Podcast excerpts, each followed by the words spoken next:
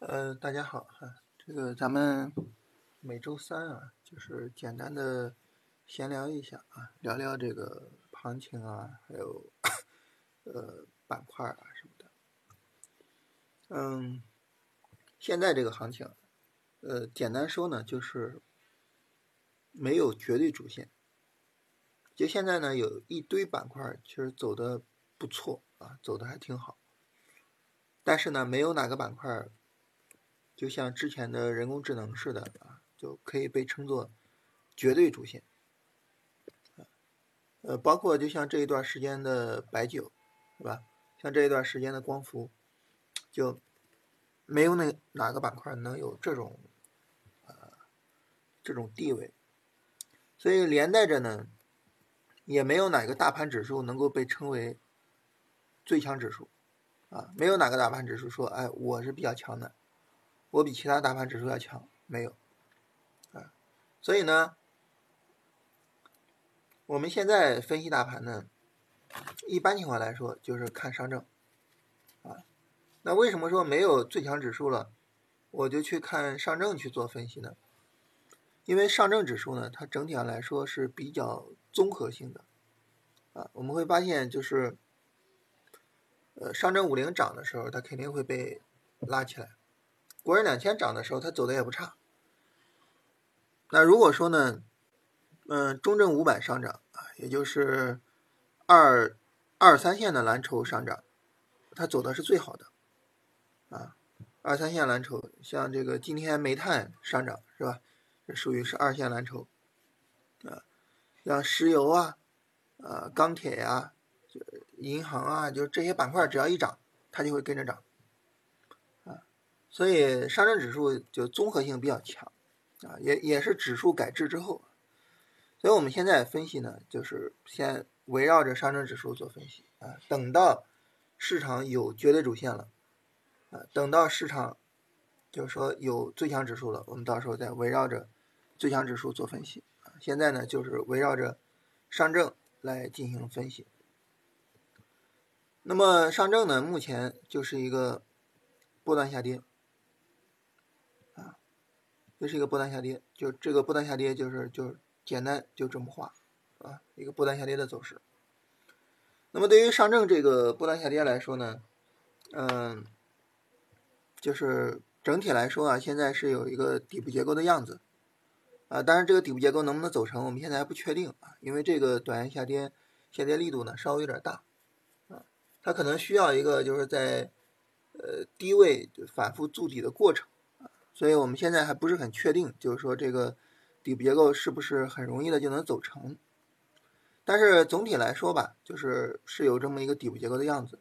而这个底部结构呢，其他的指数上也有一些共振，啊，创指有可能啊也能构造底部结构，就是底部结构上有一定的共振。然后呢，五零啊到目前为止，我们看价格创了新低，是吧？但是呢，指标没有创新低，就也有可能去形成这个共振。啊，总体上来说呢，就是各个指数现在都有可能在这个地方构造一个波段下跌的底部结构。从春节以来啊，市场的这个调整有结束的可能性。这个调整呢，因为没有太大力度的杀过，啊，就是所以我们感受可能不是太太深。但是呢，我们一看创指。你看，很明显的，从春节之后的那一天开始，就是一个持续的下跌。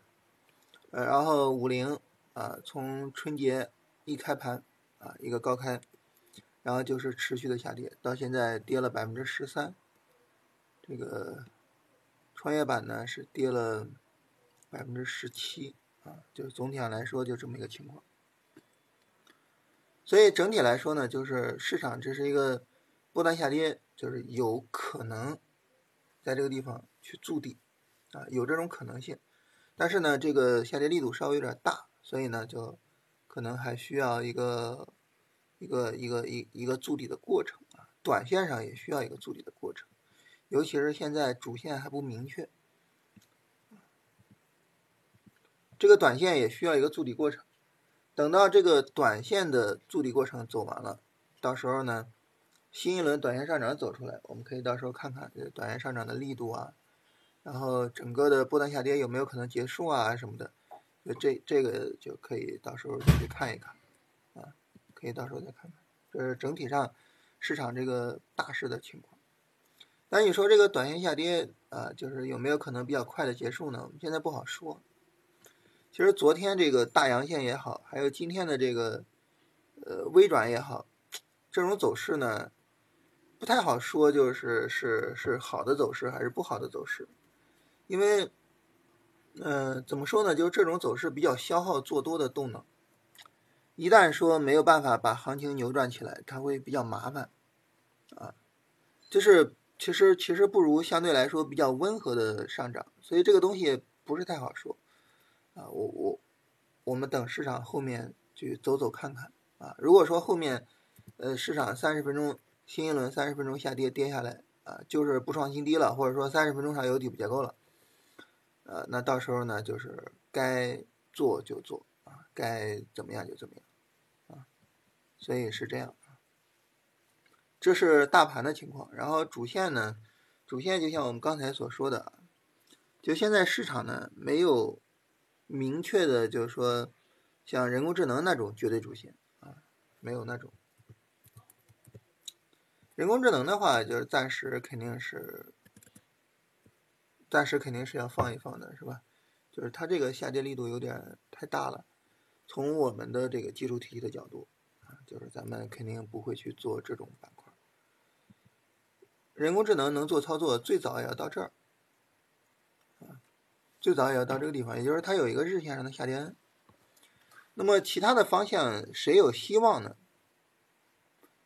嗯，当我们去说一个板块有希望成为市场的绝对主线的时候，就是我们看这一列啊，就总金额这一列，就这些板块都是都是这两天走强的啊。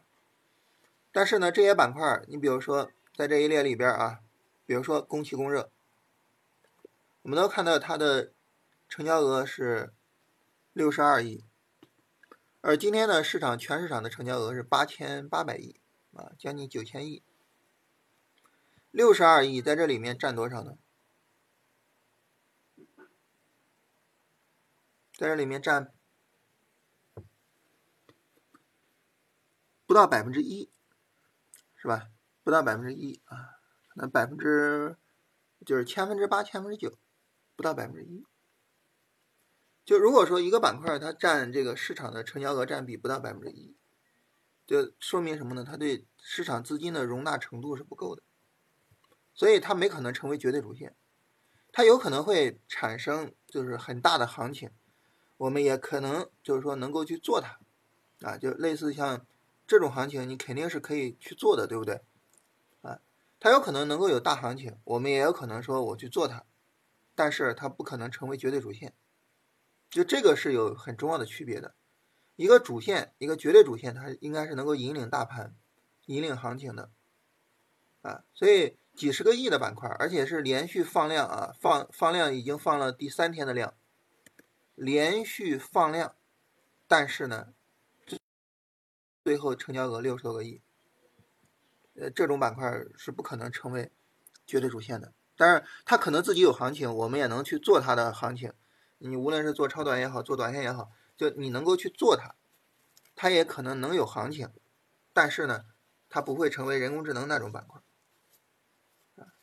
那什么样的板块能够成为人工智能那种板块呢？其实就是在这个总金额这一列上，呃，几百个亿、上千个亿的，有这种可能性。啊像这个机器人啊，当然机器人这个这个这个成交额，呃，机器人这个成交额就是一千多个亿的这个成交额，这个一千多个亿的成交额，其实有很多还是人工智能带来的，因为这里边呢，这个成交金额比较高的这些股票，很多呢都是。人工智能的股票，所以呢，呃，机器人相对来说呢，就是可能这里边有点水分。那么没有水分的，在上千亿，同时最近走的又不错的就是光伏。也就是说，兜兜转转，最后就是人工智能走不出来的话，有可能还是新能源最后就是说去扛一下市场，有这种可能性啊。这个我们现在也不好讲，有这种可能性。最近呢，这个市场跌的时候，呃，光伏也是比较抗跌的，同时呢，这个量能也是慢慢的在放大，所以光伏呢有这种可能性。如果说我们找其他什么板块，就是有成为绝对主线的可能，也是一样，我们需要到那些板块里面去找，就是总金额比较大的，啊，然后呢去找这个走势上还不错的，就那种板块，那电气设备，电气设备里的股票大部分都是光伏啊，呃，锂电呀，然后什么什么的，啊，所以和光伏也是有关系啊。然后通信设备、互联网这些就都还是人工智能，是吧？然后下边就到了汽车，然后元器件啊，元器件这个主要是和半导体有关系元器件半导体这个跌的也比较深啊，但是今天这个半导体设备今天还是走的不错的，一个冲高回落啊，最高冲到了六个点。然后呢，概念板块里面也是一样，你用总金额排下去。啊，排除一下啊，人工智能，然后机器人，我们刚才说有点水分是吧？然后芯片，芯片这个跌的也相对比较厉害啊。然后就是央企改革，央企改革这个呢就可以理解为就是中字头啊。然后呢那些呃你你看这总金额比较靠前的都是都是中什么是吧？呃中字头，然后呢这个中特估。是吧？跟央企改革有关系，啊，然后大数据和那个什么就还是人工智能啊，然后就是光伏，啊，所以这样呢，我们排一排的话，就基本上感觉就是机器人、光伏、呃中特估、汽车，就基本上就是这些板块。也就是说，如果说后市，啊，如果市场后市哪些板块能够引领市场啊，能够。就是说，呃，给我们带来这个主线的行情，可能就在这些里边，啊，就是能够引领市场的、引领大盘的，可能就在这些里边儿。他自己独立能走行情的，这个不好说，啊，自己独立能走行情的，这里边所有的板块都有这个可能性，每一个板块都有这个可能性，啊，你像我们刚才说这个供气供热是吧？连涨三天，大盘大跌我也涨，大盘大涨我也涨，连涨三天。你说这个板块肯定是值得去做的呀，肯定是值得跟踪的呀，对不对？啊，当然我们现在还不确定它是不是值得做，因为它还没有调整。但是你肯定是要去跟踪的呀。电力呢，昨天深调了一下，啊，然后呢，今天大盘跌的时候，我直接就往上拉，我我不管你大盘是吧？这等于我三十分钟上就有延续性了嘛？啊，肯定也是要跟，就是。它可能没办法成为绝对主线，但是它可能会有，就是说它自己的盈利空间啊，我们可以去跟它。所以整体上来说就这样。然后像煤炭，煤炭连涨两天了，对吧？连涨两天，然后今天放了个量啊。当然它即便是今天放量，它的成交额也只有九百多亿啊，可能没有那么重要。但是今天放了个量，是吧？就像这种板块，你肯定是要跟的，只不过就它很难成为绝对主线。所以未来市场资金去做哪个方向？如果人工智能没有办法就重新涨起来的话，那么总体上来说就是机器人、光伏、中特估、汽车，呃，这些是比较有希望的方向啊。然后呢，就是走的特别强的板块，特别值得我们强调一下的板块，比如说像家电，是吧？呃，军工啊这些。就是特别值得强调一下啊，但是整体上来说吧，就说比较值得注意的板块，其实呢，大概就你这么一比划一扒拉，这板块呢，基本上就是这些。在这些板块里面呢，到目前为止走的最强的，应该说就还是就整个调整啊，扛市场下跌扛的最好，呃，应该说就还是光伏、汽车和家用电器。就整体上来说，扛市场调整扛的最好。你看今天这个大盘早晨跌的挺厉害的，但是家电基本上没怎么跌，啊，基本上没怎么跌，就是在这扛着。所以整体上来说呢，就是走的比较强的板块，基本上就是就是这一板块。后面呢，能够支撑一波行情的，可能就是这一板块，就看市场最后怎么选啊。这个东西呢，我们现在只能说。他们走的比较强，他们调的比较小，但是最终市场会往哪个方向做选择，这个我们不好讲，啊，只能等市场去选，好吧？这是基本上这些情况啊，就是大盘的情况、板块的情况啊，我们这么聊一聊。现在呢，因为处于一个短线低位上，也处于一个波段低位上，未来呢，市场有可能首先一个就是说展开一个短线上涨，再一个呢。有没有可能去冲击一个新的波段上涨？这都是呃很值得去考虑的。在这个过程中呢，就是未来什么方向能走好，呃，要盯什么方向，这个确实是现阶段比较重要的问题啊。我们只能等着市场去做选择。呃，基本上就是跟大家简单聊一下这些，然后看看大家有什么问题，我们可以沟通一下。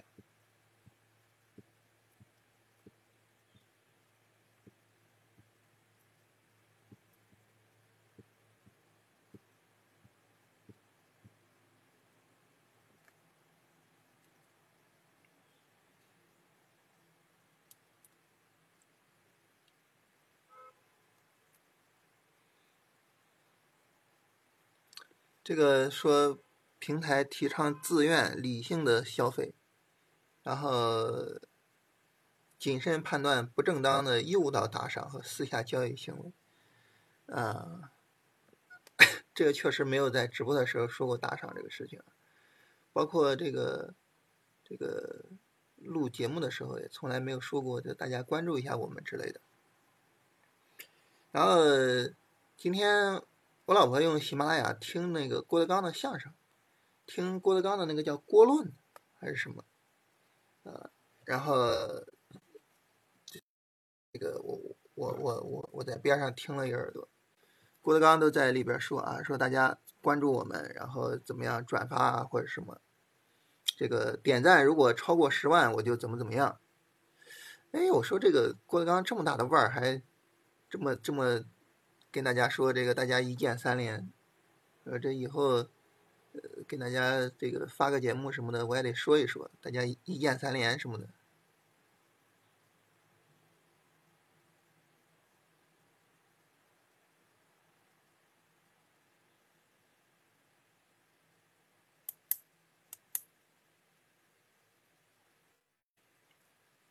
大家有什么想法吗？被被被市场摧残的也比较厉害，这段时间，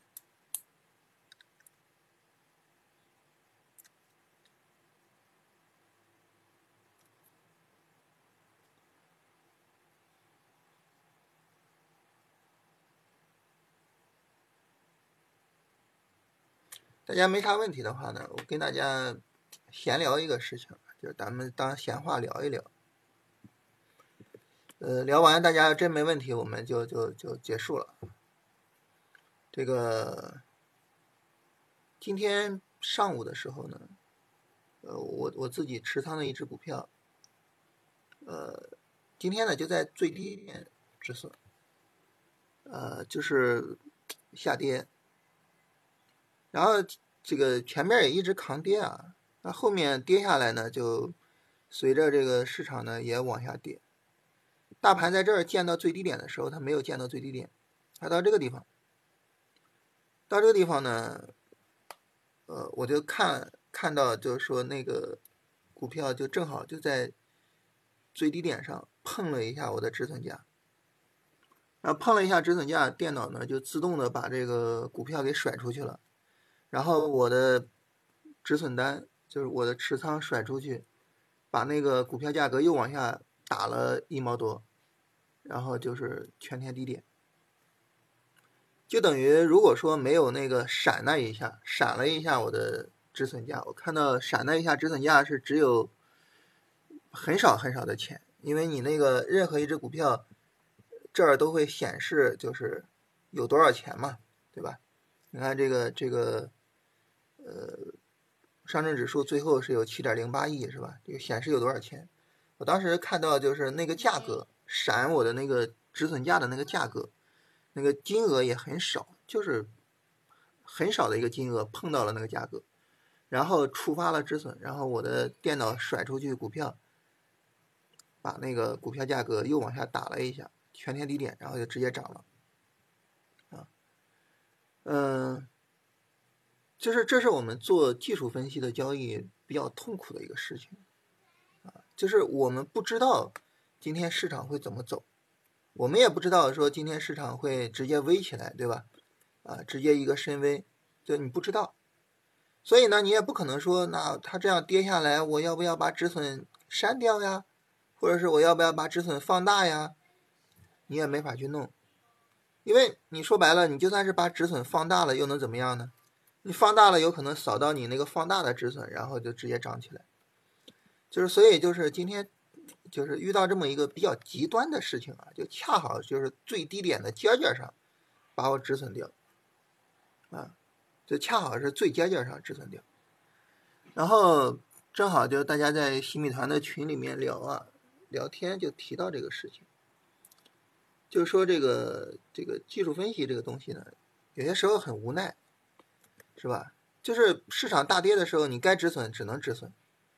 你止损之后呢，它涨起来就跟你没有关系了，很无奈，啊，那这个怎么办呢？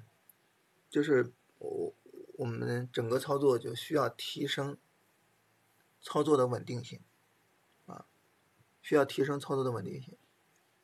那么，怎么去提升操作的稳定性呢？啊，怎么去提升操作的稳定性呢？其实就是。有一些方面，你比如说，我们把操作级别给提上来，是吧？啊，我我我去做波段，啊，时间这个整个的交易周期高了，操作的稳定性就高了嘛。再比如说呢，就是我们去做主线，你做主线的板块，做主线的股票就会比其他的板块、其他的股票稳定性会更好一点。还有呢，就是把止损设置的更合理一些。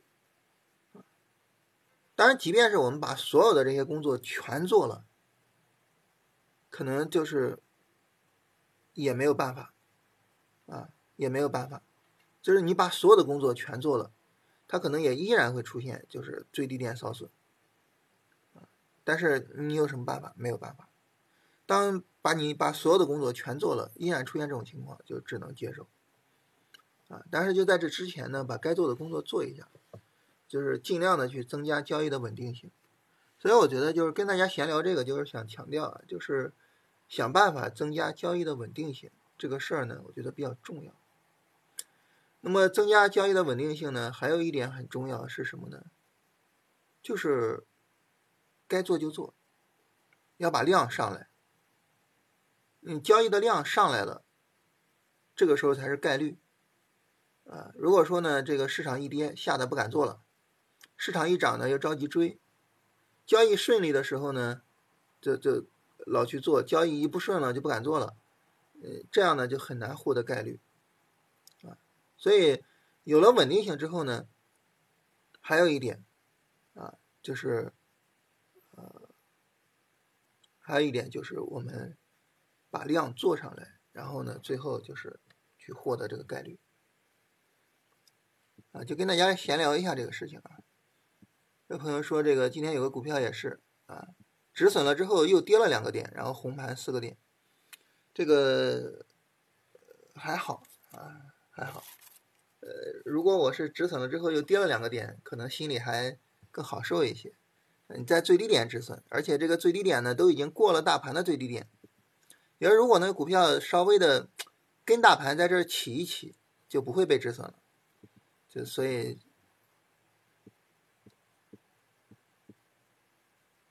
会不会有波段上涨的可能？当然有这种可能了，因为嗯跌了几个月了嘛。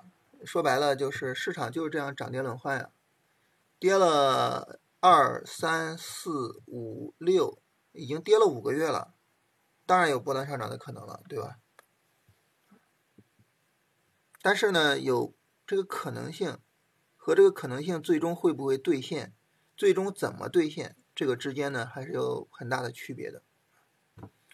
汽车零部件现在是什么阶段？现在就是波段上涨的第一次短线回调。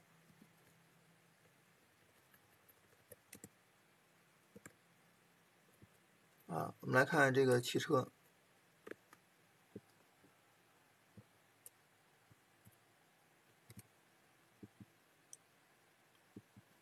就之前呢是波段下跌过程，然后筑底的过程，啊，然后波段上涨，啊，短线回调，啊，波段上涨的短线回调。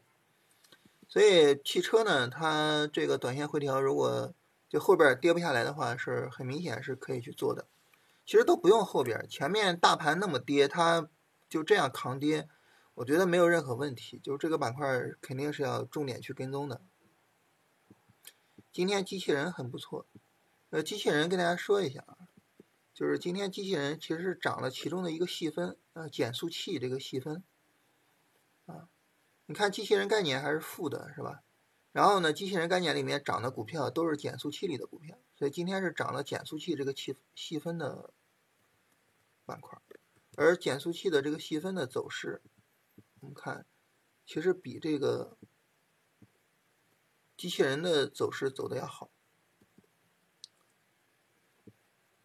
人工智能被套了怎么办？其实我刚才说止损说半天，意思就是我们不应该有被套这个概念，是吧？不应该有被套这个概念，该止损就止损了。锂矿该怎么去理解？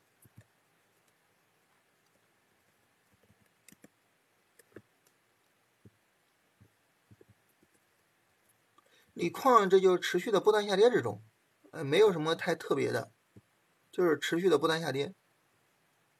这不一路一路走低嘛，持续的不断下跌，但是这个地方呢，它有一个很重要的底部结构。这个很重要的底部结构是什么呢？就是你把这个整体上视为一个小波段反弹，那么这个低点和当下这个低点就存在一个小波段底部结构。这种底部结构见底的可能性，比普通的底部结构见底的可能性是要大的。所以这个地方，就是如果说你做波段啊什么的，就可以去关注一下。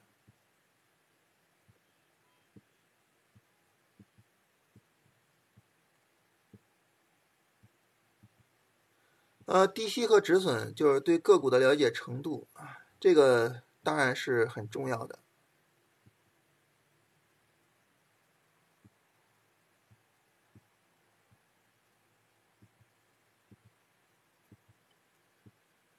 其实我们对个股比较了解，这个时候呢，它应该怎么样去做低吸啊？应该怎么样设止损？可能我们就能够把握的更好一些啊，这个是肯定的。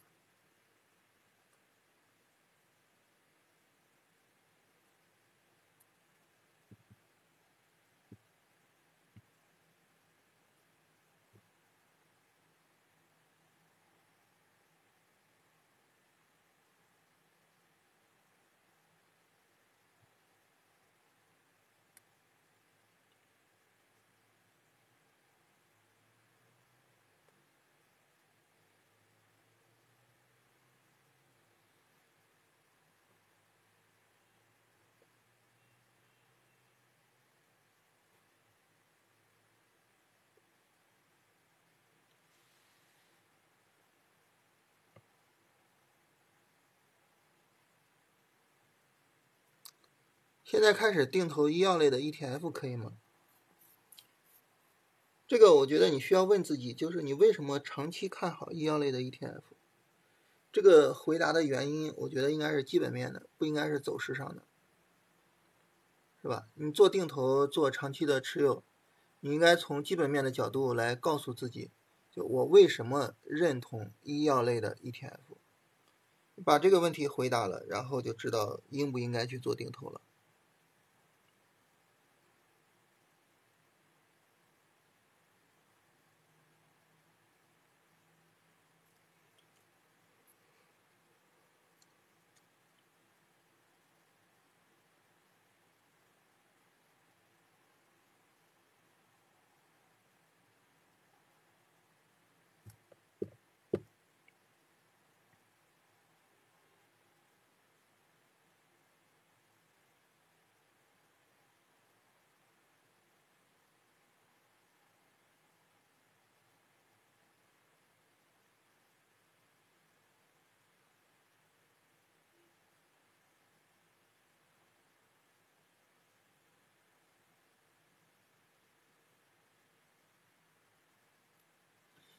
就是定投这种操作，它和走势的关系没有那么大。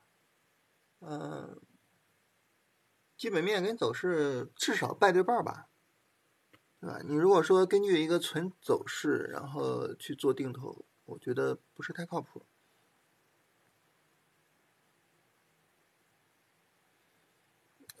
现在确实是医疗医药是最弱的，就是确实是确实是特别的弱。减速器，机器人和汽车都用。呃，其实就是说这个汽车零部件啊，现在面临着一个一个业绩的增长点。就汽车零部件现在面临一个业绩的增长点，就是机器人用它啊。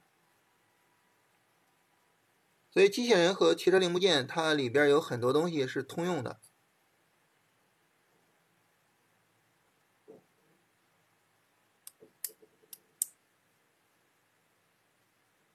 大盘环境不好的时候，波动性比较大，呃，可以止损稍微大一点。呃，可以，就是就根据市场的波动性去调止损，这个也可以，没什么问题。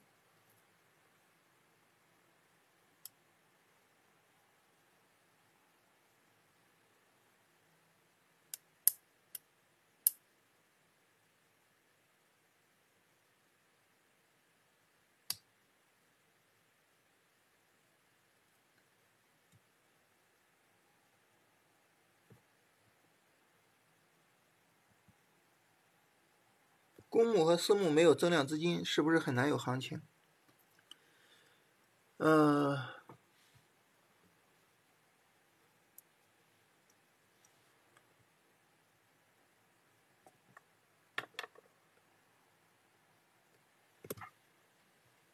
因为这个这个这个东西呢也很难说啊。就是你知道，这个公募和私募最难发的时候，你到历史上去看一下，往往都是。比较重要的阶段性低点，啊，所以呢，就是这个可能不是什么很大的问题，就是现在，呃，基金卖不出去，可能不是什么很大的问题，或者说你恰恰相反，正因为基金卖不出去，在一定程度上反映市场可能在比较重要的底部区域上，啊，这你可以这么去考虑问题。嗯，一般来说选个股会选走势比较强的。但是呢，它可能市值不需要就是说是最高的啊，甚至市值高了，有些时候不太容易涨啊，是吧？市值高了，你需要更大的资金去推动这个市值，它很难涨了。但是呢，这个成交额要高一些啊，就是市值可以不高，但是成交额要高一些。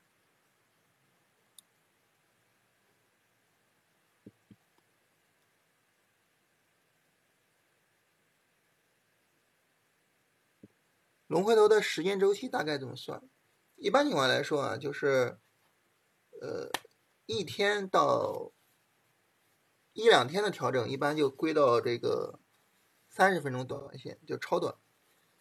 然后三到五天的调整呢，归到三十分钟小波段，三十分钟小波段也是算到超短里边。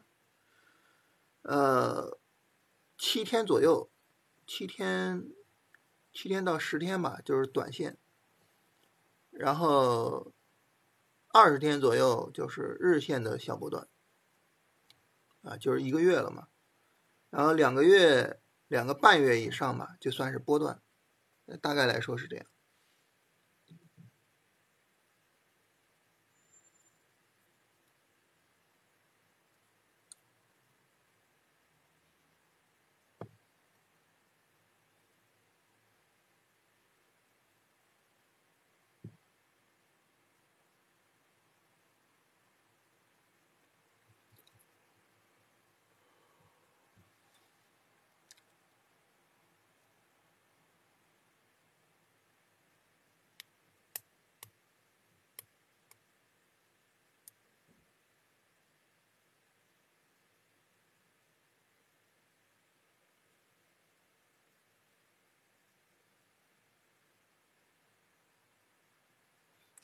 嗯，不想做超短就不要做超短呀，然后你就等，就说有短线机会的板块啊，对吧？嗯，供气供热，你说供气供热走完了，后边就没了，没了那就不做嘛，对吧？那就去做有行情的，这个东西没必要纠结啊。你不想做超短，你就只想做短线，那你就去等有短线机会的板块。你不可能说我我又想做短线，但是呢我又我又等不了，是吧？你像供气供热这种，短线一调下来，就整个行情就没了嘛。对吧？呃，那整个行情没了，就说明就是它就不适合我们做，啊。然后只有就是说它整个短线调下来没有问题，这个时候呢，我才能够拿着它去做短线，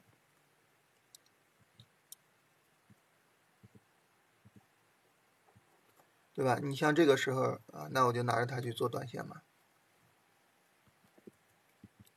所以这个东西，我觉得嗯，不要去纠结。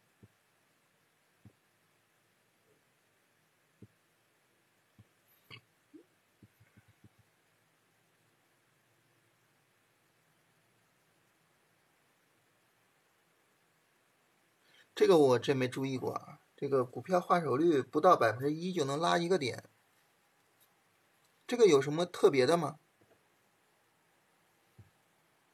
我我我真没注意过这个。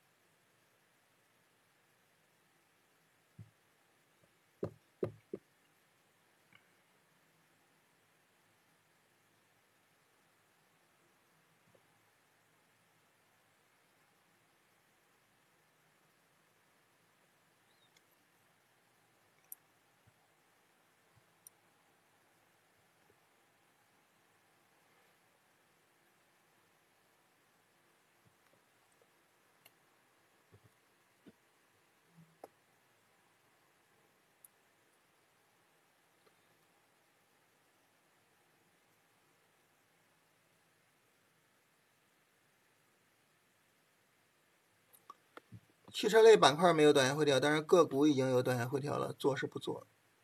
其实汽车类的板块啊，你可以认为它有短线回调了。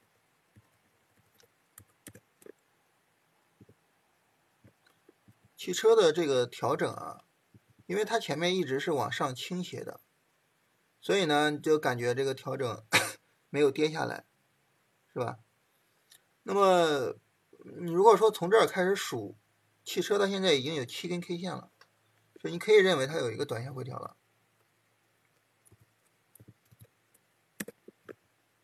那么 ETF 里面呢，都是比较正统的相关行业的股票。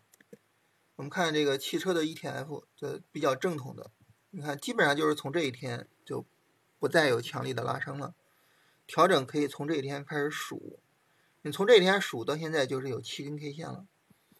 所以板块呢，也可以认为是有短线调整了。但是这个这个汽车里边，我是没有看到个股有好的短线机会啊。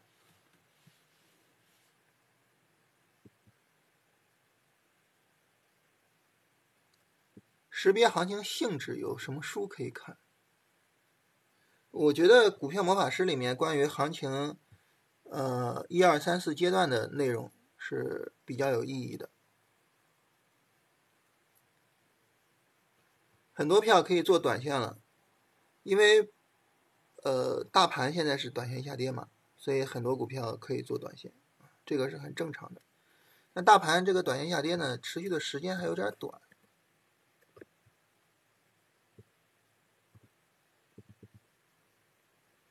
这短线下跌时间有点短，六六天的时间，大盘是六天啊，然后你像创指呢，只能从这一天开始算，到现在才四天。时间还有点短，但是整体上来说，你说做短下跌，这个是没有问题的。